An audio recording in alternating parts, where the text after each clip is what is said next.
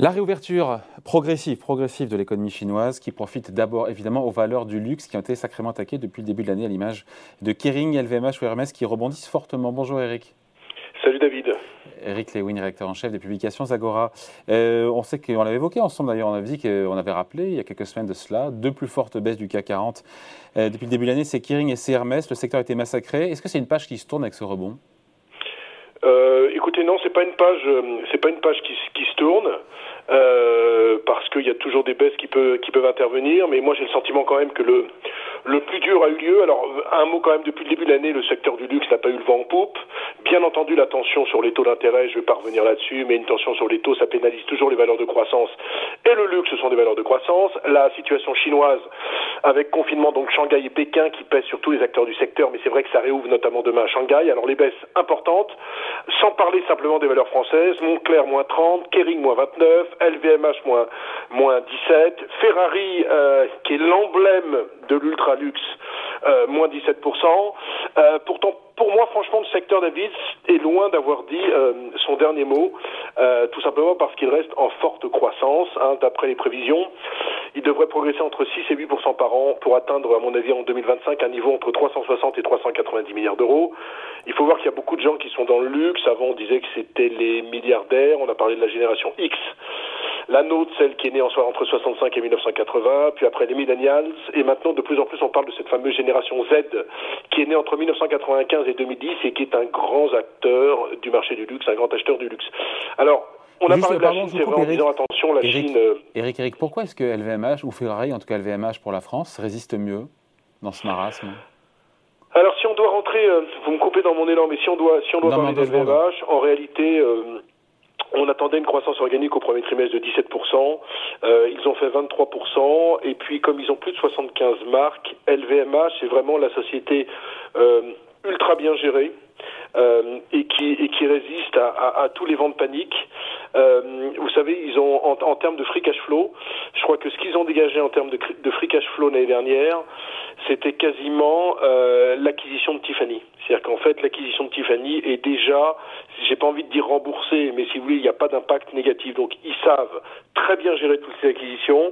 Ils font en général une croissance nettement supérieure euh, aux attentes, et donc ça explique que le titre ne baisse que 17%. En plus, il n'était pas ultra cher parce que même avec la baisse de 17%, on reste sur un PER de, de 19. Alors c'est supérieur à celui du marché, euh, mais c'est pas c'est pas une pure folie. Donc moi je pense que sur LVMH, franchement, si on pense que ça va se terminer en Chine et que finalement euh, l'économie mondiale ne va pas ralentir aussi fortement que ça, je pense qu'on peut revenir sur le titre. Le rebond là depuis quelques jours, c'est ça, c'est lié surtout à la Chine qui rouvre. On dit la levée du confinement euh, Shanghai prévu euh, pour demain, relance économique de, de, de Pékin, et puis aussi peut-être les touristes qui reviennent. je ne sais pas moi, les touristes américains qui reviennent bah, notamment en Europe acheter du luxe. Touristes, touristes américains, et puis il faut voir une chose, c'est que on, parle beaucoup de la Chine, mais vous savez, David, la Chine, c'est simplement euh, 21% du marché du luxe mondial. En fait, qui est devant? États-Unis, Amérique, avec 27% du marché du luxe.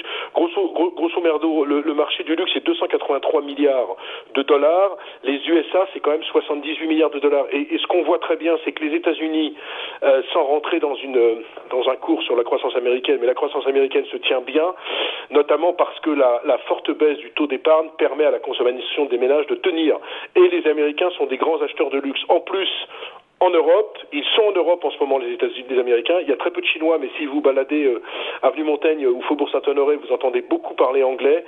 Et les Américains, avec la baisse de l'euro, alors c'est vrai que ça remonte depuis quelques temps à 1,08, mais quand on était à 1,04, 1,05, avec la baisse de, l'euro, c'est tout bénéf pour eux. Donc c'est vrai que ce sont des très grands acheteurs de luxe. Et donc on, on, se rend compte que finalement, quand vous voyez toutes les prévisions des acteurs du luxe, moi je regarderais, je regardais dans un autre domaine Chanel, qui n'est pas un groupe coté, mais Chanel se dit vraiment euh, confiant sur l'ensemble de l'année. Et, et, comme je le disais, même avec les accidents chinois qu'on a vus, on est quand même sur des marchés en croissance de 6 à 8 est-ce qu'on monte dans le train ou pas, euh, du, du, le train du rebond des valeurs du luxe? Où on est Alors ça dépend quel train.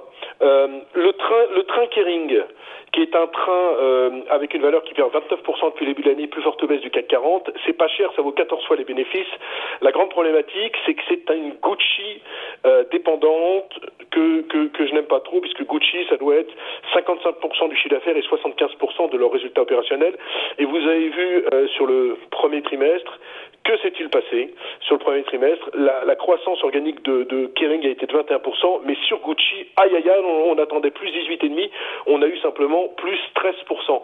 Donc moi, je serais assez dubitatif sur Kering, même si c'est la valeur la moins chère du secteur. Par contre, sur Hermès, je pense qu'on peut y aller, euh, j'ai pas envie de dire les yeux fermés, mais moins 26%. Je, je, vous en parlais quand ça valait en dessous de, 2020, je vous disais qu'il faut rentrer en dessous de 1000, je crois qu'on a fait 980 et maintenant ça va au-dessus de 1100, mais enfin n'en tirons pas une certaine gloire.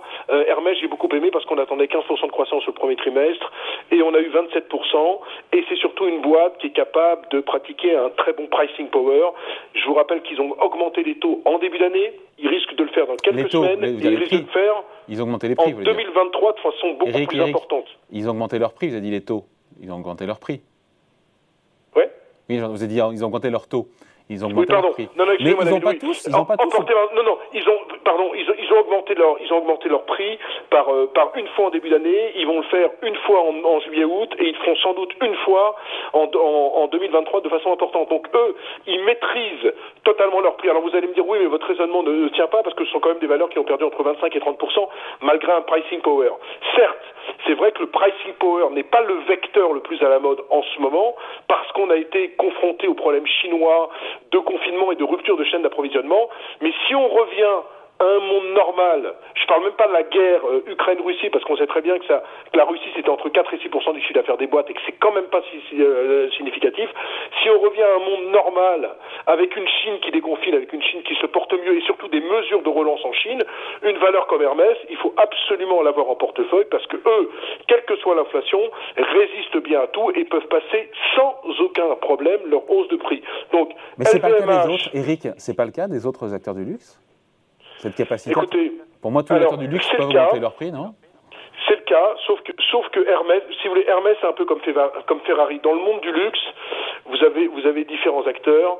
Euh, LVMH et Kering, c'est du luxe. Et j'ai envie de dire que Hermès, par exemple, et Ferrari, c'est vraiment l'ultra luxe.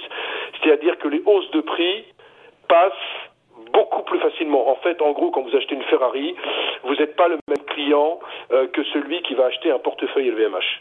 Et donc, on, vous pouvez avoir des augmentations de prix sans que pour autant votre demande ne ralentisse. Donc, effectivement, Kering et, et, LVMH ont également un pricing power, mais plus vous montez en gamme, plus vous êtes dans des produits premium, et plus votre, votre pricing power est important. Regardez, regardez par exemple la marque Rolex. Rolex n'arrête pas d'augmenter ses prix. Alors c'est une boîte qui n'est pas cotée, on est dans le monde du secret, ils n'arrêtent pas d'augmenter leurs prix entre 10 et 15% tous les ans, et les ventes explosent. Et si vous allez chez Rolex, par exemple, vous apercevrez qu'on ne trouve plus de montres. Bon. On est en rupture complète, il n'y a plus de montres. Donc c'est une catastrophe ça j'ai pas dit que c'est une catastrophe, mais si vous voulez, c'est un phénomène sociologique, c'est-à-dire que plus vous montez en gamme dans le luxe, plus vous disposez d'un pricing power, et plus vous n'êtes pas du tout euh, sujet à une quelconque augmentation des prix. Ce qui n'est pas le cas pour les marques, j'ai pas envie de dire mineures, parce que LVMH n'est pas une gamme mineure, mais on n'est pas dans le même fourchette de prix. Un sac LVMH, ça va être 1500, chez, chez Hermès, vous trouvez des sacs à 5000, 6000, 7000 euros. Donc on n'est pas dans la même problématique. Donc en conclusion, moi je serais plutôt acheteur, si vous voulez, de, de Hermès et de LVMH, parce que c'est le leader mondial du luxe. Euh, également sur Ferrari, parce que je trouve que les ratios, c'est vrai que ça vaut 25 fois les bénéfices, c'est pas très très cher par rapport à ce, que, à ce qu'était Ferrari. Et encore une fois, je pense que le monde du luxe est loin d'être fini. Maintenant, il va y avoir des à-coups. Euh, le luxe, on vend du rêve. Les investisseurs aiment le rêve, mais en fait, c'est pas une croissance à l'infini. C'est-à-dire qu'il peut y avoir des à-coups sur un secteur qui est quand même en surperformance depuis 5 ans. Allez, merci beaucoup. Point de vue signé Eric Lewin, rédacteur en chef des publications Agora. Merci, David. Merci Eric, salut.